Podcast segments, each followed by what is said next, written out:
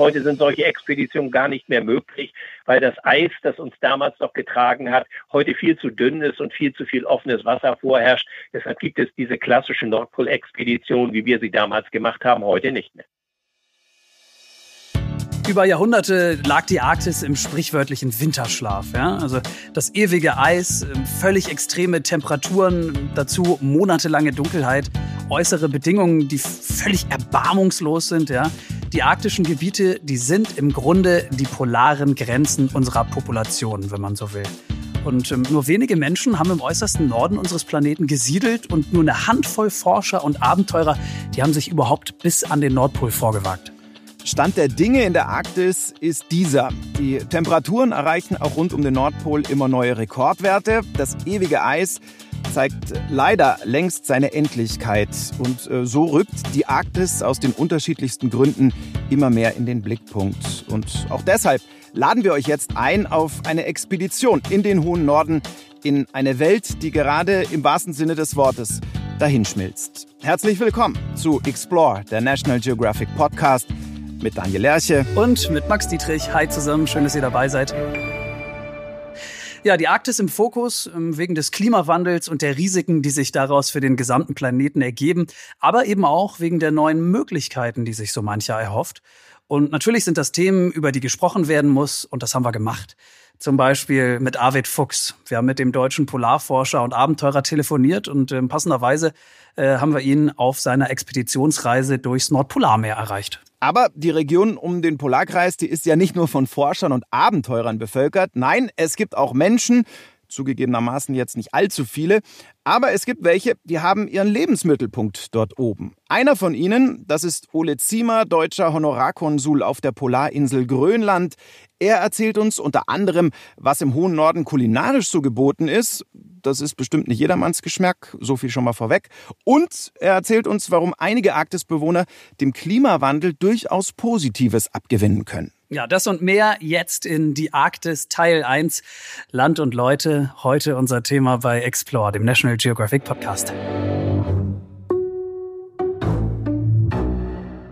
Ja, zum Einstieg mit diesem doch sehr, ich sag mal, großen Themengebiet äh, legen wir los mit drei polaren Fakten, äh, die ihr so wahrscheinlich noch nicht kanntet. Ähm, und Daniel, du hast den ersten rausgesucht. Ja, die HMS Resolute war ein britisches Polarforschungsschiff, das 1879 in den Ruhestand ging und dann zerlegt wurde. Soweit so gut. Aus ihren Planken ließ äh, Queen Victoria unter anderem Schreibtische zimmern. Einer davon, der hat's ganz nach oben geschafft. Er steht unter dem Namen, klar, Resolute Desk als Präsidentenschreibtisch im Oval Office des Weißen Hauses. Das ist schon wirklich ein sehr starker Fakt. Ähm, der erste Mensch, ich habe jetzt was Historisches, der erste Mensch, der nachweislich den Nordpol erreichte, ohne dabei irgendwie äh, technische Hilfsmittel zu verwenden. Also der ist weder an Bord von einem Zeppelin dahin geflogen, noch mit einem Schneemobil dahin gefahren. Das war der Brite Walter Wally Herbert und zwar im April 69. Also gerade mal dreieinhalb Monate bevor Neil Armstrong als erster Mensch seinen Fuß auf den Mond gesetzt hat. Und äh, das ist schon verrückt, oder? Also, dass das vorher im Grunde genauso unmöglich war, wie zum Mond zu fliegen. Hat natürlich auch damit zu tun, dass die Arktis einfach lange nicht so im Fokus stand. Obwohl das Wort Arktis, das äh, existiert schon richtig lange. Es leitet sich nämlich ab vom griechischen Wort Arktos, was so viel bedeutet wie Bär. Der Grund für diese Namensgebung ist aber ein anderer, als viele jetzt vielleicht äh, vermuten. Die Arktis liegt nämlich unterhalb des Sternbildes Großer Bär und nahezu senkrecht über dem Nordpol steht der Polarstern, der zum Sternbild Kleiner Bär gehört. Daher der Name Arktis. Dass dort oben Eisbären leben, das war den alten Griechen nämlich schlichtweg noch nicht bekannt. Die Arktis bildet also den äußersten Norden unseres Planeten und im Gegensatz zur Antarktis im Süden ist sie aber kein eisbedeckter Kontinent, sondern wirklich eher ein zugefrorener Ozean mit so ein paar Landmassen auf den Kontinenten, die da angrenzen. Aber was genau jetzt alles noch zur Arktis gehört und was nicht, das war irgendwie jetzt auch im Vorfeld gar nicht so eindeutig und so leicht rauszufinden irgendwie, ne? Ja, letztlich war es gar nicht herauszufinden, was aber noch einen einfachen Grund hat, denn für ähm, die genaue geografische Definition der Arktis, da gibt es ganz unterschiedliche Ansätze. Also es soll heißen, die Arktis als Region ist in ihren Grenzen ähm, noch gar nicht eindeutig bestimmt. Einig ist man sich nur, das Nordpolargebiet umfasst das Nordpolarmeer und die nördlichsten Teile der Kontinente Nordamerika, Europa und Asien. Die Arktis samt subpolarer Zone hat etwa die Größe Afrikas, es leben aber nur vier bis fünf Millionen Menschen dort. Die Frage, die uns beschäftigt hat, wie leben diese Menschen dort im Alltag? Das wollten wir unbedingt klären und mit jemandem vor Ort sprechen. Und ähm, Daniel, du bist dann fündig geworden in Person von Ole Ziemer. Ähm, das ist der deutsche Honorarkonsul in Grönland, in der Hauptstadt. Ganz genau. Und Herr Ziemer arbeitet und lebt in Nuuk, der Hauptstadt Grönlands. Und Nuuk liegt etwas südlich des Polarkreises in der sogenannten subpolaren Zone. Nicht mal 17.000 Menschen leben dort. Ja, und entsprechend entspannt und kuschelig geht's dort auch zu. Es ist sehr überschaubar. Äh, ich würde es ein bisschen mit so einen äh, Studentenstädten vergleichen in Deutschland, wo du eben viele Studierende hast, die da hinkommen und alle offen sind. Äh, so ein bisschen ist, ähnlich ist das hier in Nuuk. Ansonsten ist es eine, eine kleine, bestimmt eine der kleinsten Hauptstädte in der Welt. Und man hat ein Kulturhaus, man hat ein Kino und man hat eine Schwimmhalle und einen großen Hafen und einen Flughafen. Also man hat eigentlich alles so, was man in so einer kleinen Hauptstadt braucht. Und man kann mit dem Boot rausfahren und fährt zur nächsten Insel und äh, ist sozusagen von der Wildnis äh, umgeben. Und dann äh, braucht man nur eine, eine Angelschnur ins Wasser halten und dann hat man sein Abendbrot gesichert. Hat natürlich einen Charme, dass man also diesen Mix aus modernem, äh, normalen, komfortablen Leben und Wildnis verbinden kann. Das ist schon ganz besonders hier. Hört sich für mich jetzt erstmal relativ entspannt an, muss ich sagen. So ein, so ein bisschen nach Urlaub. Ähm, bei der Arktis, da denke ich zuerst an vollkommen erbarmungslose Natur. Äh, vor allem die Winter, in denen es monatelang überhaupt nicht hell wird. Also noch schlimmer als bei mir in Norddeutschland. Stelle ich mir wahnsinnig hart vor. Ähm, hattet ihr darüber auch gesprochen? Ja, Logo. Ähm, Ole Ziemer nimmt das aber alles, ja, zu meiner ehrlichen Verwunderung recht hanseatisch entspannt.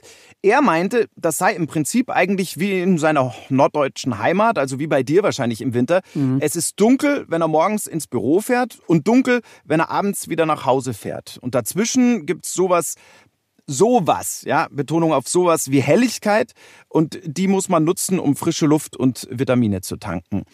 In Nuuk gehen die Leute dann gerne langlaufen oder ausgedehnt spazieren. Man muss halt nur, Otto und Zima, mehr Zeug anhaben. Also, man hört schon, eine gewisse Portion Fatalismus sollte mitbringen, wer einen längeren Aufenthalt am Polarkreis plant. Fatalismus und Flexibilität, ganz wichtig. Vor allem wegen der angesprochenen äußeren Bedingungen natürlich. Ähm, die Einheimischen, die nehmen das alles ja, mit Humor bleibt ihnen ja wahrscheinlich auch gar nichts anderes übrig.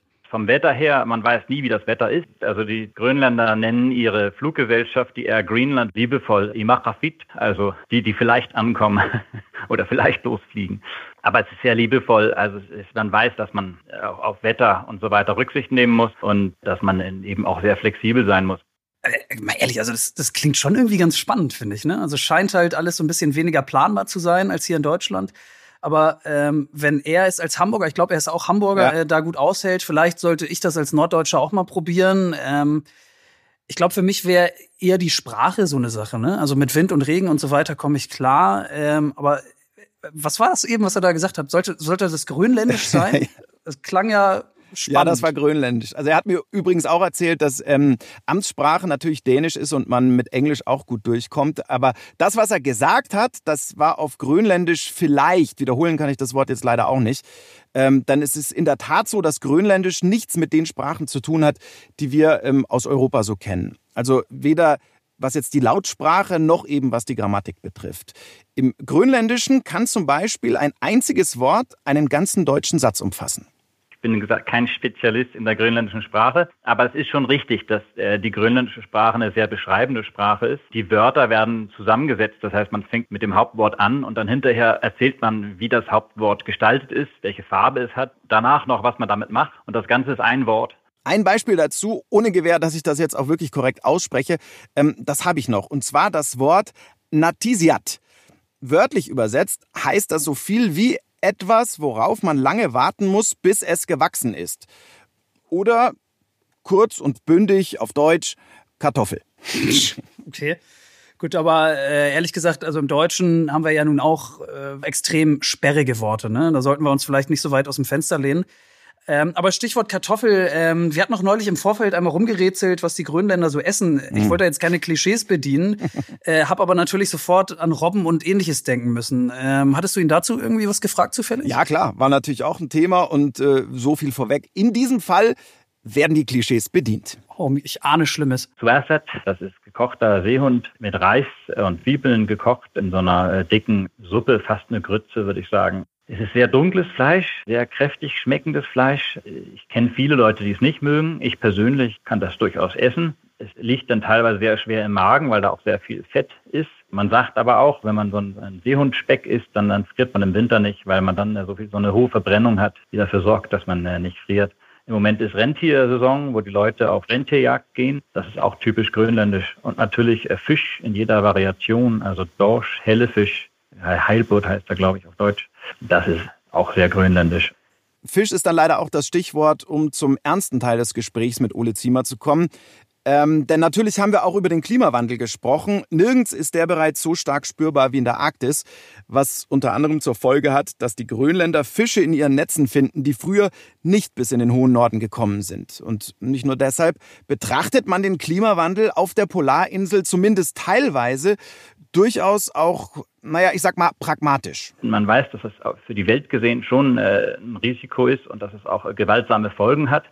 Man kann dann auch lokal sehen, dass eben, wenn ein Gletscher sich zurückzieht, dass dann eben auch zum Beispiel in Südgrönland, wo man Schafe hat, dann äh, wird da auch mehr Weideland frei für die Schafe. Man sieht, dass gewisse Fischarten äh, länger nach Norden kommen, äh, dass man äh, in, in Dasilak Thunfisch fangen kann und dass man in, äh, in Westgrönland kann man äh, Dorsch fangen in, in größerem Umfang.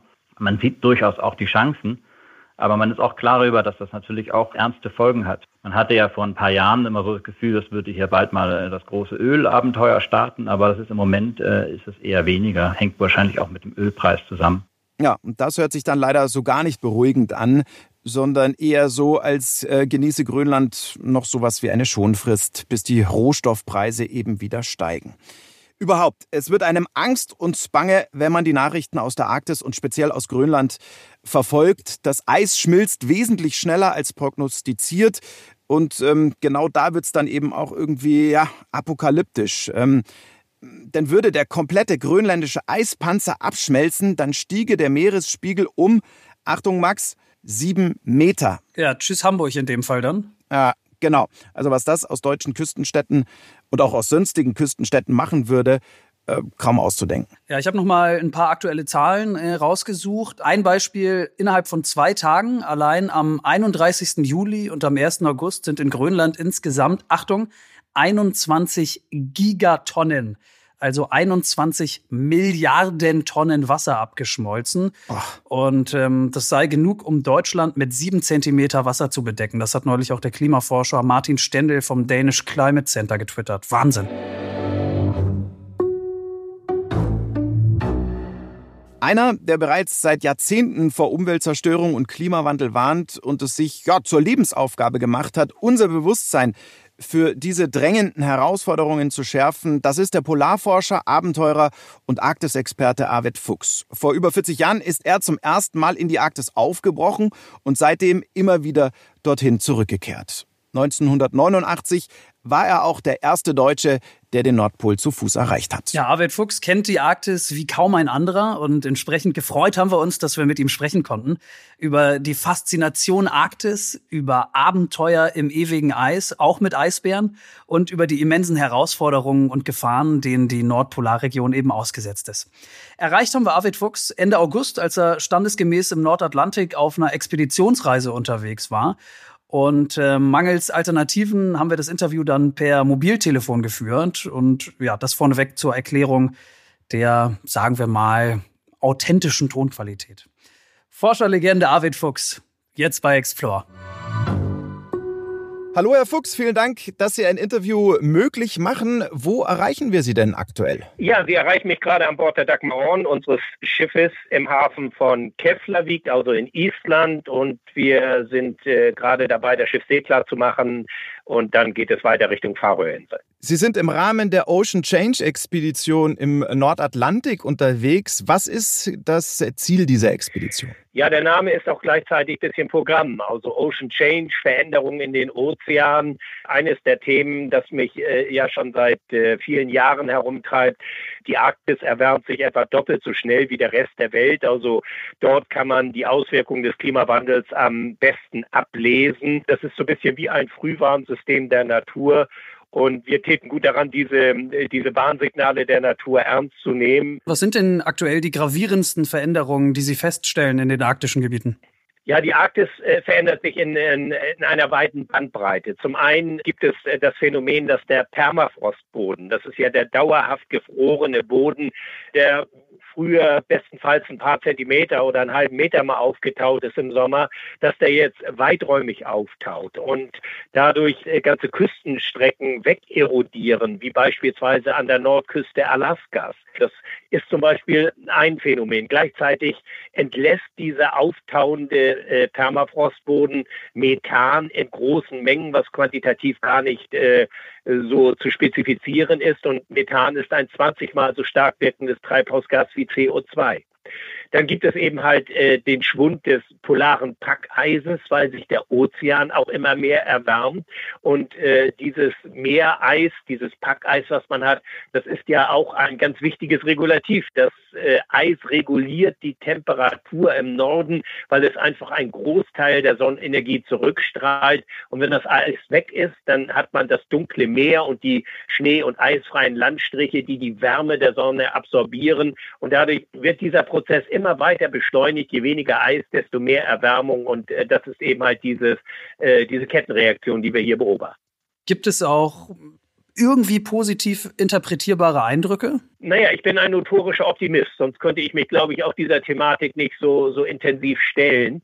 Ähm, das Schlimmste, was passieren kann, ist eben, dass wir die Hände in den Schoß legen und sagen, naja, das hat ja eh alles keinen Zweck. Es geht um Generationsgerechtigkeit. Wir werden immer mehr Menschen auf diesem Planeten und wir haben nur diesen einen Planeten und wir müssen eben entgegensteuern. Und jahrzehntelang wurde das Problem verwaltet. Es wurde gar nichts getan auf den jährlichen Konferenzen. Aber inzwischen ist ja auch bei der Politik offensichtlich mal die Einsicht äh, angelangt, dass äh, der Wähler das auch nicht so prickelnd findet. Insofern ja, ich habe Hoffnung, dass man etwas machen kann. Es muss der politische und gesellschaftliche Wille einfach dahinter stehen. Wir haben im Rahmen dieses Podcasts eben auch schon äh, mit Ole Ziemer gesprochen. Das ist der deutsche Honorarkonsul in Grönland. Und äh, der sagt, dass neben all den schrecklichen Folgen des Klimawandels, da gibt es zumindest für die lokale Bevölkerung eventuell auch so einen kleinen ökonomischen Vorteil, der dadurch entsteht. Zum Beispiel, weil Bodenschätze durch fehlendes Eis plötzlich freigelegt werden. Ähm, was sagen Sie dazu? Ja, das ist richtig. Alles hat äh, natürlich auch gewisse Vorteile. Äh, äh, also es gibt auch bei einem äh, ja, so negativen Phänomen wie der, der derzeitigen Klimaentwicklung natürlich auch einige Nutznießer, die sagen, das ist ja prima. Also auch im, im arktischen Raum, auch in Grönland erlebt man es, wo Leute sagen, kalt, kalt ist es lange genug gewesen. Also es kann ruhig ein bisschen wärmer werden. Äh, dadurch ziehen wahrscheinlich auch andere Fischarten weiter in den Norden. Das heißt, es beflügelt uns unsere Fischindustrie, den Tourismus, äh, den wird es etwas beflügeln und natürlich hat man vielleicht Zugang zu Bodenschätzen. Aber das ist natürlich alles viel zu kurz gesprungen. Wenn man das, das Problem global betrachtet, dann gibt es eigentlich nur Verlierer. Was wäre denn besser für die Arktis? Also, wenn mehr Menschen sie besuchen, um so ein bisschen ein besseres Gefühl und Bewusstsein dafür zu bekommen, oder wenn weniger Leute hinfahren, damit die arktischen Gebiete in Ruhe gelassen werden? Naja, da habe ich so ein bisschen ambivalentes Verhältnis, muss ich ganz ehrlich gestehen. Wer bin ich, als dass ich jetzt sagen könnte, also ihr dürft und ihr dürft nicht. Nein, aber was ich nicht mag, ist dieses äh, Konsumdenken. Also ich werbe dafür, dass man äh, das nicht einfach als, als Konsumgut betrachtet, denn das ist unser Problem. Wir betrachten die Natur als nice to have, als schön sie zu haben und als Konsumgut äh, und sie hat bitte sehr zu funktionieren. Aber die Natur funktioniert eben nicht nach unseren Maßgaben, sondern äh, wir müssen eben mehr Verständnis für die Natur aufwenden und interessierten Menschen und vor allen Dingen gerade den Klimaskeptikern, denen würde ich empfehlen, durchaus mal in die Arktis zu fahren. Also die Natur, die Arktis darf nicht zum reinen Konsumgut äh, verkommen weiter und wir als Verbraucher sind gefragt, da eben die entsprechenden, die richtigen Entscheidungen zu treffen, sagt Arvid Fuchs, der bereits 1977 seine erste Expedition in die Arktis äh, startete und seitdem unzählige Male in den hohen Norden zurückgekehrt ist. Warum eigentlich? Was fasziniert Sie so sehr an der Arktis? Warum nicht zum Beispiel der Regenwald oder hm, der Himalaya? Also ich kenne viele Regionen dieser, dieser Erde, unter anderem auch den, den Regenwald. Äh, aber man muss vielleicht zurückblicken. Als ich damit anfing, Ende der 70er Jahre, äh, hatte man bei uns zu Hause überhaupt keine Vorstellung über den arktischen Raum. Grönland, das war ein Synonym für Nordpol. Da glaubte man, die Leute sitzen alle im Iglo und sind fröhlich mit Hundeschlitten unterwegs. Dass das eine Kulturlandschaft ist, dass Menschen seit Tausenden von Jahren dort leben, dass es eine unglaublich schöne und faszinierende Landschaft ist, das haben damals die wenigsten gewusst, weil man fuhr halt in die Karibik oder, oder ans Mittelmeer aber nicht irgendwo in andere Regionen. Insofern war das Wissen auch um diese Region sehr, sehr spärlich vertreten. Und das hat bei mir natürlich die Neugierde geschürt. Ich habe im Laufe der Jahre oder Jahrzehnte einfach meine Unbefangenheit verloren in der Begegnung mit diesen Landschaften. Früher habe ich mich einfach drüber gefreut, heute blicke ich sorgenvoll darauf. Bei Ihren Expeditionen, da sind Sie an Grenzen gegangen, an die sich, glaube ich, nur ganz wenige Menschen überhaupt rantrauen.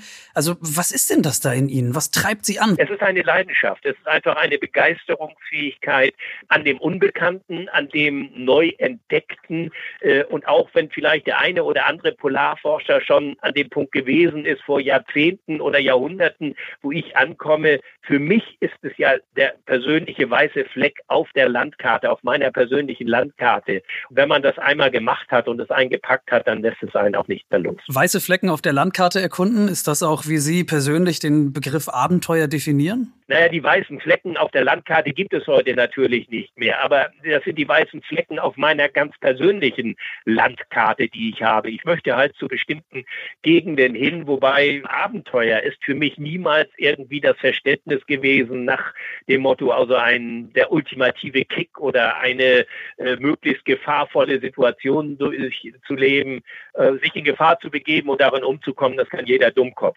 Das Abenteuer ist für mich etwas, was im Kopf stattfindet stattfindet. Es ist wirklich ein kreatives Moment, wo man äh, das scheinbar Unmögliche für ein selbst möglich macht. Aber durch sorgfältige Planung, durch den ehrlichen Umgang mit seinen eigenen Möglichkeiten, was kann ich physisch, nicht nur physisch, aber auch mental leisten. Und wenn ich äh, hier wirklich eine ganz knallharte Standortbestimmung für mich persönlich ermittelt habe und dann innerhalb meines Leistungsspektrums etwas leisten kann, dann kann das ein sehr befriedigendes Erlebnis sein. Nicht zu früh zufrieden sein, sich Herausforderungen zu stellen und man darf nicht resignieren. Den äh, besten Beweis dazu haben Sie ja angetreten. Beim ersten Mal hat es nicht geklappt mit dem Vorstoß zum Nordpol. 1989 hat es dann geklappt. Da haben Sie innerhalb eines Kalenderjahres dann erst den Nordpol und dann auch noch den Südpol erreicht zu Fuß. Können Sie den Augenblick beschreiben, als Sie damals im Frühjahr 1989 das Zuggeschirr Ihres Schlittens übergestreift haben und es wirklich losging? Also unmittelbar, bevor Sie die ersten Schritte Richtung Nordpol gemacht haben? Diese ersten Schritte Richtung Nordpol, die waren schon etwas ganz Eindrucksvolles, weil wir haben damit ja das Festland verlassen. Der Nordpol liegt ja anders als der Südpol, der ja auf einem riesigen eisigen Kontinent liegt, liegt der Nordpol inmitten eines zugefrorenen Ozeanes. Und das macht es eben auch so schwierig, ihn zu erreichen. Also man verlässt life quasi den festen Boden und tritt auf ein zugefrorenes Meer. Und dieses Eis, das auf dem Meer schwimmt, ist ständig in Bewegung. Es ist äh, ja Strömung und, und den Gezeiten unterworfen. Es reißt auf. Es ist bitterkalt. Die kälteste Temperatur lag damals äh, bei minus 56 Grad und äh, die ersten zwei, drei Wochen nach die Temperatur beständig zwischen minus 40 und minus 56 Grad. Und äh, das ist eine solche extreme Kälte, dass man dem wirklich nur ganz schwer standhalten kann. Und gleichzeitig muss man natürlich harte körperliche Arbeit leisten, die Schlitten dorthin durchzuziehen. Also es ist das äh, die ersten Schritte waren das Eintauchen in eine komplett andere Lebenswelt, die sehr bedrohlich wirkte und wo man sich wirklich nur mit der entsprechenden äh, Vorbereitung bewegen konnte. Interessanterweise auch dies vielleicht noch ein Hinweis, heute sind solche Expeditionen gar nicht mehr möglich, weil das Eis, das uns damals noch getragen hat, heute viel zu dünn ist und viel zu viel offenes Wasser vorherrscht. Deshalb gibt es diese klassische Nordpol-Expedition, wie wir sie damals gemacht haben, heute nicht mehr. Wie macht man denn so die alltäglichsten Dinge bei solchen Bedingungen? Essen, schlafen, auf Toilette gehen? Ja, letzteres eben ganz schnell. Also äh, das, das ist halt so. Also äh, wenn man den Toilettengang nach draußen antritt, dann ist das eigentlich immer der, der unangenehmste Schritt des Tages. Aber man kann es eben nicht vermeiden. Aber auch da gehört eine eine Disziplinierung dazu. Es muss eben wirklich alles ganz schnell gehen, weil bei Temperaturen bei 50 Grad passieren Erfrierungen eben blitzschnell. Und das müssen Sie wissen. Und insbesondere dann, wenn es vielleicht auch noch windig ist, wenn der Auskühlungseffekt des Windes hinzukommt.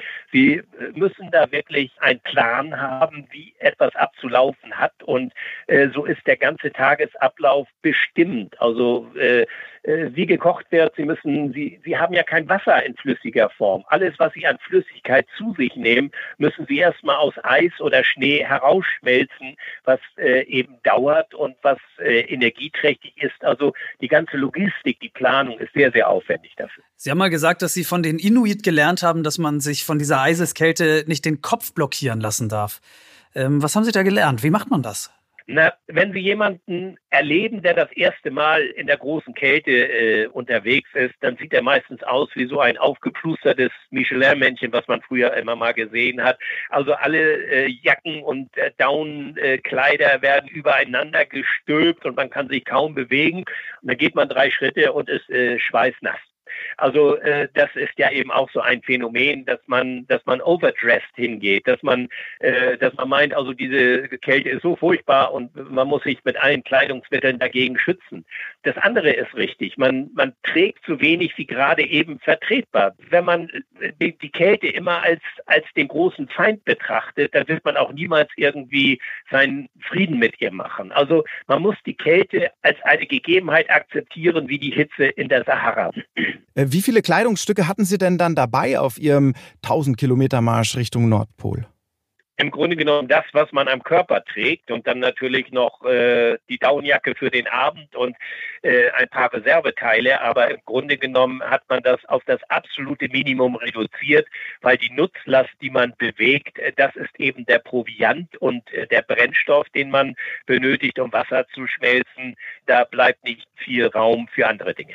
Gab es auf dem äh, Weg zum Nordpol auch mal Situationen, in denen Sie es so richtig mit der Angst bekommen haben? Naja, wenn wir bei dem Beispiel Nordpol bleiben, äh, dann sagte ich ja, dass dort äh, das Eis äh, teilweise aufbricht, dass es dann bei der extremen Kälte auch das Wasser wieder überfriert, aber das ist dann nur sehr dünn überfroren. Und da es sich um Salzwassereis handelt, ist das sehr viel elastischer, als wir das beispielsweise von den Seen zu Hause her kennen. Auf diesem elastischen Salzwassereis können Sie mit Skiern drüber laufen und Sie spüren den Ozean unter sich pulsieren. Sie können mit den Skistöcken teilweise die Eiskruste durchstoßen und laufen trotzdem darüber hinweg. Nur Sie dürfen sich sich nicht verkalkulieren. Und da ist die Angst dann natürlich mit im Gepäck. Sie laufen ja nicht zwei Meter übers Eis, sondern sie laufen vielleicht 50 Meter über eine so frisch überfrorene Stelle. Und wenn sie wenn das Eis nachgibt, dann sacken sie mitsamt ihres schweren Schlittens auf den Grund des 4000 Meter tiefen Ozeans. Also äh, da reißt dann natürlich schon die Angst mit. Im Mai 1989 sind Sie dann am Nordpol angekommen. Wie sieht es da eigentlich aus? Naja, der Nordpol ist ja kein Festland, sondern das ist ein zugefrorener Ozean. Dort steht also keine Flagge, keine Station, nichts. Man muss sich ernavigieren. Äh, das haben wir damals noch mit Sextanten gemacht, also astronomisch navigiert und wussten dann, dass wir dort am Pol angekommen sind. Äh, aber es unterscheidet sich durch nichts um die vorangegangenen 1000 Kilometer, die man gelaufen ist. Man muss sich quasi zwingen zu sagen, äh, hier ist der Nordpol, hier ist das Ziel, hier sind wir angekommen. Also wäre der Nordpol sozusagen ein klassischer Fall von der Weg ist das Ziel? Das ist, denke ich, bei all diesen Expeditionen so. Also wenn ich heute zum Südpol will, dann kann ich da ja hinfliegen. Die Amerikaner haben sogar eine Straße mittlerweile von der Küste dorthin gebaut.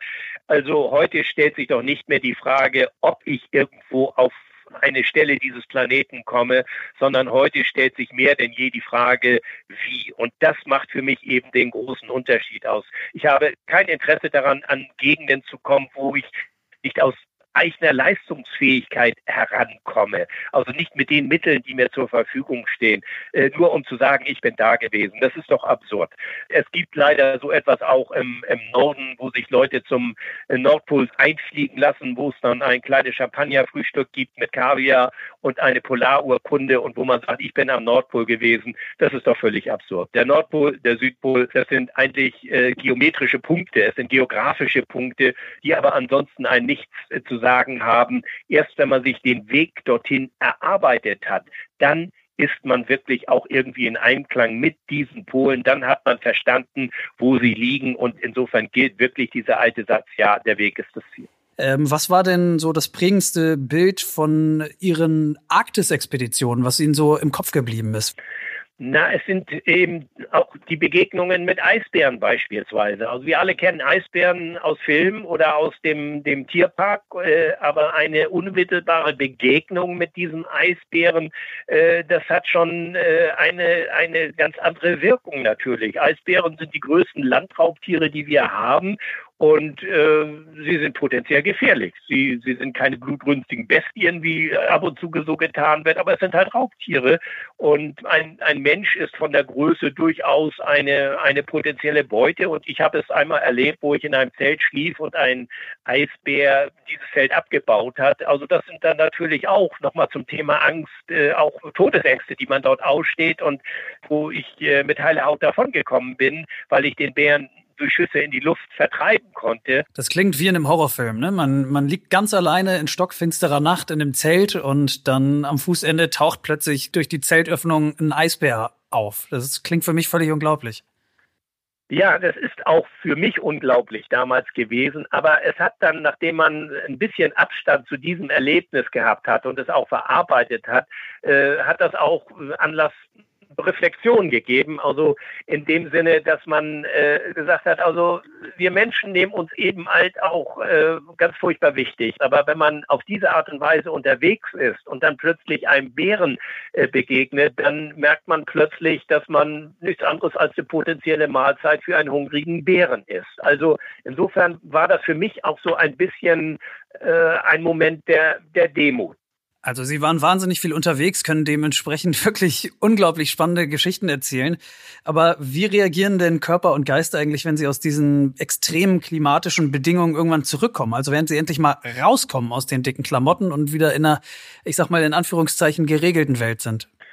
Ja, die ersten Nächte kann man nicht schlafen im Bett und äh, meist nicht in geschlossenen Räumen aber das äh, holt man dann relativ schnell auf. Also äh, bei mir gibt es so ein Zeremoniell, wenn ich zurückkomme. Ich freue mich immer gewaltig auf eine heiße Badewanne und äh, nicht nur als, als Reinigungsprozess, sondern sozusagen auch als symbolischer Akt des Wiedereintretens in die Zivilisation mit all ihren Annehmlichkeiten. Also mein persönlicher Rekord, nicht duschen, äh, kein Rekord, auf dem ich stolz bin, aber den man mal anführen kann. Das sind 70 Tage nicht duschen. Ich kann Ihnen sagen, äh, wenn Sie dann das erste Mal wieder unter einer Dusche stehen, dann wissen Sie, was Sie an einer Dusche haben. Und äh, ich glaube, das ist auch so ein, eine Wertigkeit, die Sie gerade durch den Verzicht in bestimmten Lebenssituationen erzielen. Viele der heutigen Jugendlichen, die werden wahrscheinlich in einer Welt aufwachsen, in der die arktischen Sommer eisfrei sein werden. Ähm, was möchten Sie denen gerne sagen? dieses äh, Färben für den Erhalt der Natur aus ganz eigenen äh, äh, Nutzen auch heraus, weil es eben um die Zukunftsfähigkeit dieser Erde für die folgende Generation geht. Ich glaube, das äh, muss man äh, Menschen vermitteln und insofern ist die, der Naturschutz äh, und die Nachhaltigkeit, der Nachhaltigkeitsgedanke, der leider so inflationär benutzt wird, äh, ein hohes Gut. Und das gilt es eben zu bewahren und sich auf die Natur einzulassen, es zu erfahren und äh, daraus äh, einfach auch mal die Stille zu spüren, seine Sinne zu schärfen. Ich glaube, das ist eine ganz heilsame Erfahrung, äh, die ich äh, eigentlich auch nur jedem ans Herz legen kann. Vielen Dank, Herr Fuchs, für dieses spannende, für dieses informative und äh, durchaus auch sehr inspirierende Gespräch. Ihnen jetzt weiterhin eine gute und sichere Reise und kommen Sie auch diesmal bitte wieder heil zurück. Vielen Dank. Herzlichen Dank. Dankeschön.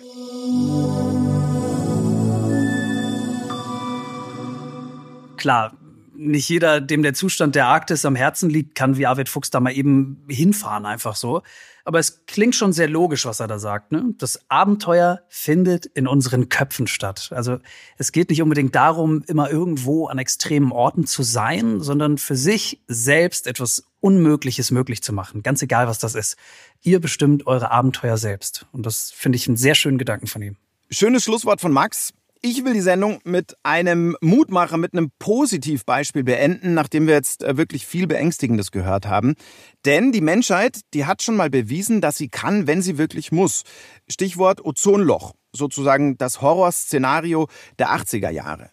Nachdem Ursachen und Gefahren zweifelsfrei identifiziert worden waren, reagierte man schnell mit einem weltweiten Verbot der ozonabbauenden FCKW-Gase. Die Wirkung dieses Verbots ist längst messbar. Die Ozonschicht, die erholt sich, wenn auch langsam. Und vielleicht sagen wir Ähnliches in ein paar Jahrzehnten ja auch über die Arktis. Letztlich liegt's an jedem Einzelnen von uns. Ja, in der nächsten Folge geht's spannend weiter bei uns. Die Arktis Teil 2 dann zum Themenbereich Wissenschaft und Technik. Und Ende September starten 600 Beteiligte die größte und aufwendigste Arktis-Expedition aller Zeiten. Und äh, die Forscher werden sich im Eisbrecher Polarstern kontrolliert für ein ganzes Jahr im arktischen Packeis festfrieren lassen.